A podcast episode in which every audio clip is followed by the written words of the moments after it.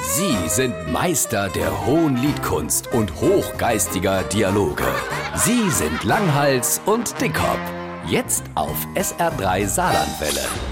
Us Jutta hat gerade Glückssträhne. Verzähl. Zuerst hat's zwei Karten gewonnen für die Helene Fischer. Ach du lieber Gott. Dann hat's ein Dreier mit Superzahl im Lotto. Wie viel? 19,80 Euro. Und zwei Endziffern über 5 Euro.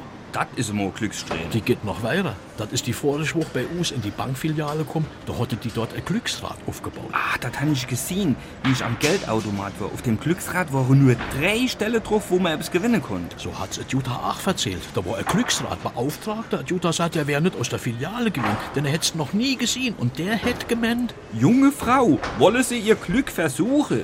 Der Jutta dreht am Rad und weil sie Glücksträhne hat, bleibt das prompt auf einem von den Gewinnpunkten stehen. Junge Frau, sie haben eine Glückssträhne. Sagt der Beauftragte, der wäre ganz außer sich. Junge Frau, ich gehe schnell an den Tresor ihr Gewinn hole.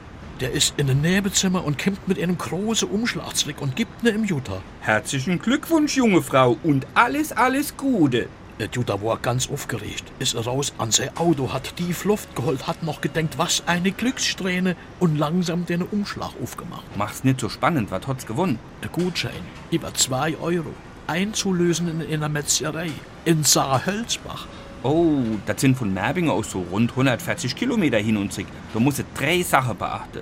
Wenn die Verkäuferin fragt, Fleischkäse für 2 Euro, darf's ein bisschen mehr sein? dann musst du sagen, nee. Zweitens, es soll der Reisepass mitholen. Und drittens, Ab Eppelborre ist es im Minus.